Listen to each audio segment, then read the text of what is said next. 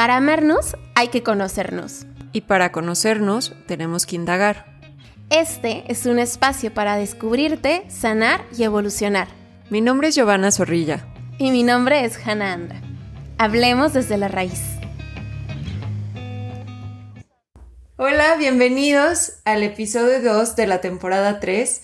Hoy vamos a estar hablando de todos estos mitos y realidades acerca de los fármacos que en muchas ocasiones son necesarios en ciertos trastornos y en muchas ocasiones también no son necesarios. Entonces vamos a estar viendo cuándo sí hay que usarlos, cuándo no hay que usarlos. Y sobre todo porque en muchas ocasiones los medicamentos recetados por doctores suelen ser consumidos de una forma muy indebida y esto causa que se active el sistema de recompensa en nuestro cerebro, por lo que es posible desarrollar dependencia física y adicción. Vamos a explicar un poquito. La dependencia física es esta tolerancia, es la respuesta del cuerpo al tomarla por mucho tiempo. Cuando llevamos tomando un medicamento por un tiempo prolongado, esto genera pues una dependencia física eh, en este medicamento y que necesitemos dosis mucho más altas para conseguir los mismos resultados. Esto por un lado es la dependencia física y por el otro lado existe esta adicción a ciertos medicamentos. La adicción es cuando la persona necesita este medicamento. Puede tener ya esta dependencia física, pero también ya es algo que buscan como de forma compulsiva, ya es, se convierte en esta necesidad y por lo general afecta de una a más áreas de, de su vida. Y aún así, aunque esto les afecte muchísimo, siguen usándolo incluso cuando este causa problemas súper, súper importantes en su vida. Otras posibles consecuencias podrían ser, por ejemplo, al ya tener esta adicción, es ponerse en situaciones de riesgo con tal de conseguir ese medicamento, como involucrarse en algún delito, por ejemplo, consumir otras drogas ilícitas o recreativas, eh, llegan a tener también accidentes automovilísticos al tener un abuso de estas sustancias. También este deterioro de desempeño académico o laboral, como comentábamos, empieza a afectar en, una o más áreas de toda su vida y por lo tanto, pues también en las relaciones eh, que tenga con su pareja, en el trabajo, etc. Entonces es algo que pasa con frecuencia en las personas que tienen un mal uso de, de estos medicamentos. Y esto a la vez, pues para otras personas pues les genera miedo de empezar con un tratamiento psicofarmacológico. Y la realidad es que es en la mayoría de las veces por un desconocimiento, por falta de información. Y es por eso que en este episodio vamos a ver cuáles son los fármacos con los que mm, podrían llegar a tener un aumento o tendrían esta tendencia a generar dependencia si se hace un mal uso de ellos cuándo es necesario tomar medicamentos, cuándo no debemos hacerlo.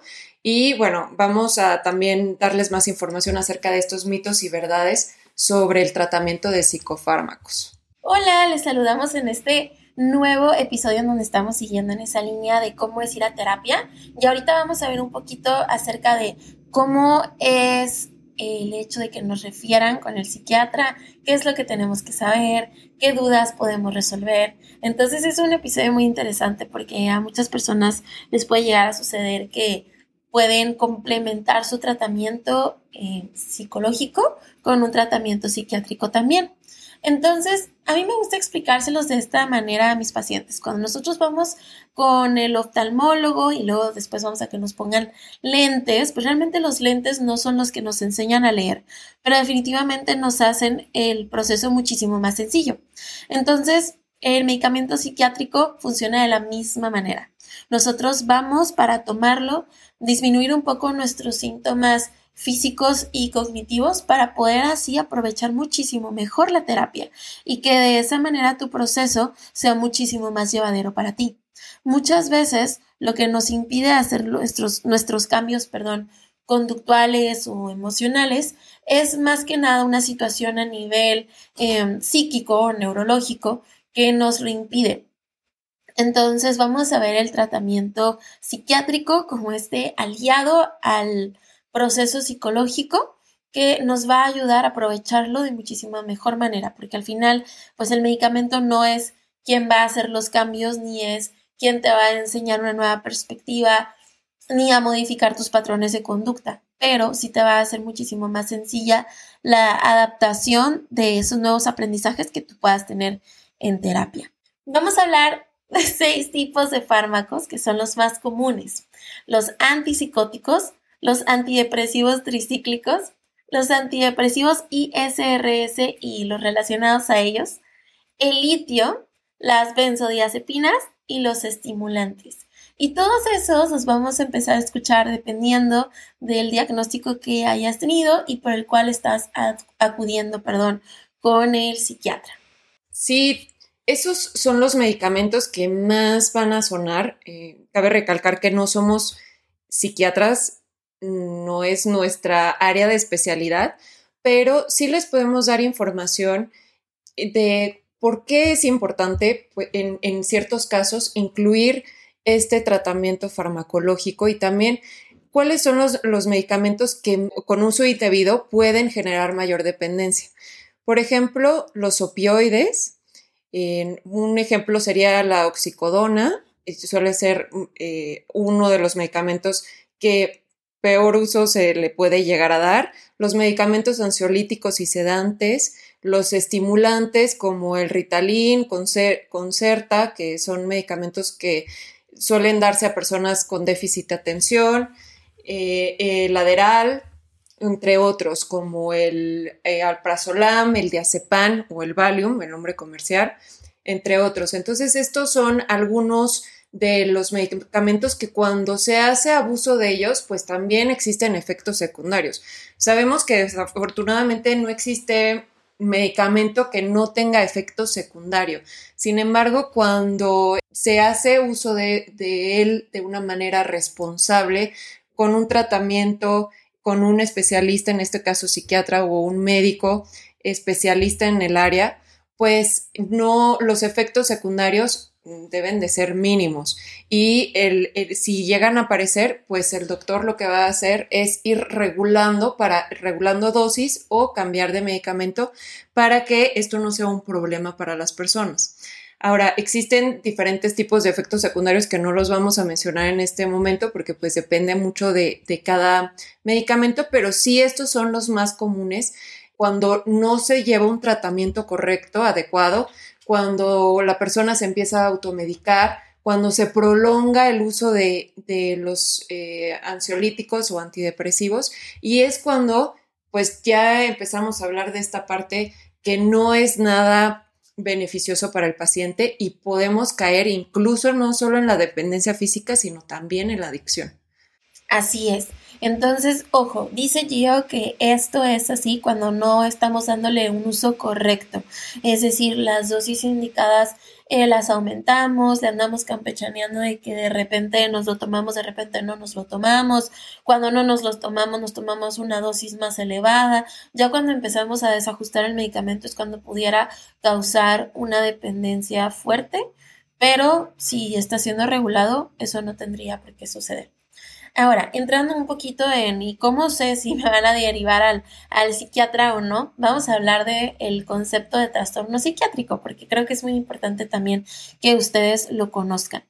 Cuando estamos hablando de una alteración de este tipo, vamos a ver también que es porque nuestra situación emocional y psicológica está teniendo efectos en nuestra capacidad adaptativa, es decir, en la facilidad que nosotros tenemos para adaptarnos en nuestro entorno. Ya es súper difícil, por ejemplo, funcionar a nivel laboral, a nivel familiar, a nivel personal, a nivel social.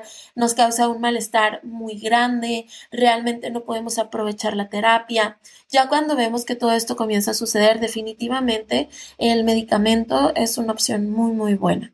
Entonces, nada más para que lo tengamos muy claro. Como yo también lo explico en, ocasiones, es, hay situaciones cuando eh, comentábamos en episodios anteriores, nos basamos mucho en el DSM5. En este libro encontramos ciertos criterios que gracias a esos criterios podemos afirmar que una persona tiene un trastorno tanto depresivo como de ansiedad generalizada, que suelen ser los más comunes. Y cuando son estos casos, cuando ya los síntomas son muy, muy altos, pues ahí es cuando es ideal llevar a cabo tanto el tratamiento farmacológico como el psicológico. ¿Por qué? Porque de esta manera lo que hace el medicamento es disminuir los síntomas para que la persona pueda empezar a realizar los planes de acción que se lleven a cabo dentro de la terapia.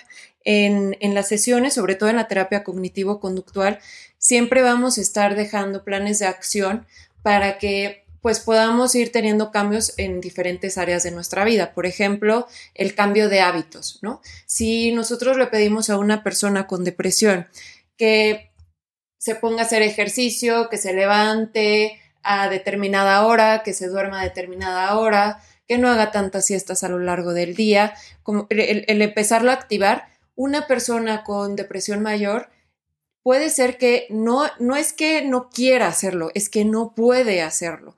Entonces, cuando son este tipo de casos, ahí sí es recomendable eh, el, uso de, fármacos, obviamente eh, supervisados con, un especialista, un psiquiatra o un, doctor. ¿Por qué? Porque de esta manera lo que hace es nivela ciertos eh, neurotransmisores en, el cerebro, no vamos a entrar mucho a, esos detalles, pero lo que pasa es que ah, provoca que disminuyan estos síntomas para que la persona pueda empezar a tomar acción y se pueda levantar por las mañanas y pueda igual y no hacer ejercicio el primer día, pero sí salir a caminar, sí tomar acción en, de cierta forma, aunque sea paso a paso, para pues ir notando estos cambios y de esta forma pues también pueda tener un, proceso mucho más fluido en la psicoterapia. Así es. Entonces, bueno, vamos a revisar un poquito a los tipos de, de fármaco que les había platicado y vamos a hablar primero sobre las benzodiazepinas. Estas van a ser muy eficaces en tratamiento de la ansiedad, son de escasa toxicidad realmente y bueno, eh, vamos a también necesitarlas cuando hay una gran frecuencia de síntomas que causan malestar en la ansiedad. También son utilizados para el síndrome de la abstinencia del alcohol, la agitación psicomotora, el insomnio, que es más que nada de conciliación del sueño, como relajante muscular y como anticonvulsivante, es decir, para la epilepsia. Entonces, ah, pues hay, varias marcas, los pueden escuchar desde diferentes eh, nombres, pero pues realmente a esas las clasificamos como un lado de benzodiazepinas. Otras que estábamos platicando son los ansiolíticos, que también son muy, muy, muy importantes a la hora del tratamiento de ansiedad, que tiene muchos síntomas incómodos. De ahí podemos hablar de antidepresivos. Los antidepresivos es muy importante eh, recordar que no producen adicción o dependencia, ya sean aquellos que son inhibidores selectivos de la serotonina, que si de pronto los llegas a investigar, que no te lo recomiendo porque puedes leer muchas cosas acerca de los medicamentos psiquiátricos, los vas a encontrar como ISRS y esos son medicamentos como la floxetina, el escitalopram, la paroxetina, la sertralina. Y tampoco los inhibidores de la recaptación de serotonina y noradrenalina, como eh, la duloxetina, por ejemplo, o la trazadona. Entonces, eh, para que tengas en cuenta que son nombres que pudieras llegar a escuchar, pero no necesariamente van a causar adicción o dependencia en ningún momento. Entonces, bueno, realmente queríamos darles una miradita a aquellos eh, medicamentos a los que pudieras exponerte si es que es importante una visita con el psiquiatra, pero no es para dar miedo. Creo que aquí lo más importante es que puedas preguntarle a tu psiquiatra todo lo que necesites saber acerca del medicamento, incluso eh, qué estudios existen acerca de la evidencia, de los casos de éxito que, que tiene ese tipo de medicamento. También preguntarle a tu psicólogo por qué creyó que era importante eh, el acompañamiento psiquiátrico. Creo que todo, todo, todo eso son preguntas que mereces hacer y que van dentro de los derechos que tú tienes al momento de tomar tu tratamiento. Entonces, para que no te dé vergüenza, realmente son cosas que, que son importantes que sepas porque al final es tu cuerpo y es la manera en la que tú estás permitiendo que, que funcione también. Creo que lo que dices, Hanna, es importantísimo porque el que pueda, el, que puedas tener información, el que te puedas psicoeducar en saber qué estás metiendo a tu cuerpo, qué es lo que vas a sentir, eh, qué efectos puedes llegar a tener, también qué cambios, eh, por cuánto tiempo, porque normalmente cuando, cuando empezamos con ansiolíticos o antidepresivos, normalmente tarda en, en, tener un efecto, más o menos alrededor de dos semanas, dependiendo del medicamento. Pero sí es bien importante el que puedas tener esa confianza de eh, hacer todas las preguntas necesarias para que el doctor te pueda responder y tú puedas estar seguro de lo que estás, lo que estás haciendo. Esta toma de decisión que finalmente es tu cuerpo y finalmente es súper importante que también le tomes la seriedad y el cuidado y la responsabilidad que, que conlleva de tomarlo a las horas determinadas, de no olvidarlo, de no hacer abuso de él. Entonces, sí son temas súper, súper importantes. Así es, entonces ya saben, cualquier duda, refiéranse a un psiquiatra para que les explique muy muy bien cuál sería el funcionamiento que eso tendría en su cuerpo, en su proceso, qué es lo que están buscando. También de pronto hay muchas preguntas acerca de la longitud del tratamiento psiquiátrico, por cuánto tiempo se debe tomar. Y eso pues realmente es relativo. La norma son más o menos unos seis meses en los que se toma, por ejemplo, el tratamiento de ansiedad, pero se puede disminuir o se puede extender dependiendo del caso de cada quien. Entonces, hay muchas preguntas que se responden también de manera personalizada o individualizada, por lo cual pues no nos atreveríamos a respondértelas por aquí porque no quisiéramos que te fueras con una idea de que esto es lo que debe pasar cuando tal vez tu caso tiene otro tipo de necesidades, pero sí para que vayas conociendo y sepas que tienes estos derechos también a conocer de qué se trata lo que te están proponiendo aquellos profesionales de la salud que están en tu caso. Algo bien importante es saber cuándo no es necesario el uso de medicamentos cuando no tienes un trastorno como tal, cuando únicamente estás en un periodo de ansiedad por algún detonador, por ejemplo, exceso de trabajo o me cambié de país o, por ejemplo, estoy teniendo problemas en, mi relación de pareja. Son una causa natural o que es por algo situacional, ¿no? Exacto. Ah, comentábamos que la ansiedad es algo que normal de sentir cuando se nos presenta una amenaza en nuestra vida, una situación que nos genera incertidumbre.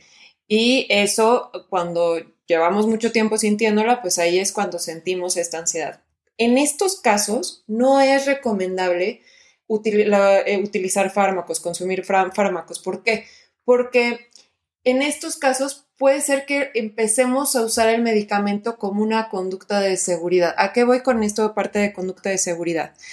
Lo más importante, y lo vimos también en episodios anteriores, de cómo puedo transformar mi ansiedad, cómo puedo mm, tener este cambio, eh, esta aceptación a la, a la ansiedad y cómo puedo llegar a tener una mejor gestión de ella, es mediante la exposición. Entonces, si, por ejemplo, yo estoy muy, muy ansioso porque voy a dar una plática con mi jefe, voy a exponer todo mi proyecto ante toda la empresa y me genera un estrés muy, muy importante porque pues finalmente me da miedo hablar en público y esto me detona no dormir bien y me detona estar comiendo de más y me detona ciertos, ciertos conductas y, esta emoción tan, tan fuerte, tan intensa que me genera este malestar. Bueno, en esos casos no es conveniente eh, el, consumir fármacos porque si yo me tomo un ribotril o me tomo alguna pastillita para disminuir esos síntomas, pues es como adormecer el problema de raíz. En cambio, si yo cuento con herramientas, con técnicas para practicar y exponerme antes de presentar ese proyecto, pues eso sería lo ideal, porque de esa manera eh, voy enfrentando mi miedo. La única forma de vencer a nuestros miedos es enfrentándolo. Entonces, la pastilla ahí pues puede ser contraproducente porque pues solo adormece esos síntomas, pero no nos ayuda a realmente enfrentar estos miedos de raíz. Entonces, ese sería un ejemplo de cuando no sería conveniente utilizar fármacos. Así es. Entonces, pues bueno, espero que esta información les haya servido muchísimo. Como les decíamos, y en verdad es la parte más importante de este episodio, por favor, hagan preguntas acerca de lo que están consumiendo, hagan preguntas acerca del proceso, hagan preguntas para psicoeducarse, porque creo que eso es lo que da mayor tranquilidad. Em, es tu cuerpo, es tu proceso, eh, son las decisiones que a final de cuentas tú estás tomando y nadie realmente está tomando el medicamento ni lleva el proceso que tú estás llevando como tú. Entonces es muy importante apropiarnos de él, ser muy responsables con él e igual cuando tengamos eh, en la mano aquellos medicamentos, ser muy conscientes de que existe un proceso también para tomarlos. Eh, muchos medicamentos tienen una acción también de entre dos semanas a un mes, en donde empezamos apenas a ver los resultados, entonces también pues no impacientarnos, porque puede llegar a suceder que Claro, en cuanto te lo tomas, la vida no se soluciona, no son pastillas mágicas, es un proceso que vamos a ir viendo poco a poco también.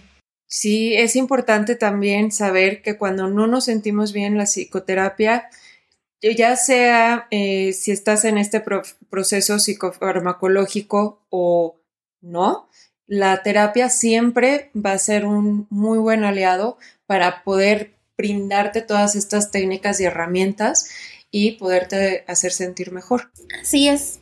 Entonces llévense esta pequeña guía, ya saben qué hacer de ahora en adelante con la parte psicoeducativa. Y bueno, pues cualquier duda que tengan por ahí nos pueden escribir y si está dentro de nuestras posibilidades, perdón, el contestárselas, con muchísimo gusto lo haremos. Gracias por estar por aquí. Recuerden que si quieren más información pueden encontrarlo también en nuestras páginas web. Y bueno, muchas gracias por escucharnos. Si quieres saber más acerca de salud mental, búscanos. Hannah Anda en arroba My Healthy Mind Project en Instagram y Facebook. Y Giovanna Zorrilla en arroba Be Mindful MX en Instagram y Facebook. O bien, mándanos un mail a desde la raíz.podcast.gmail.com.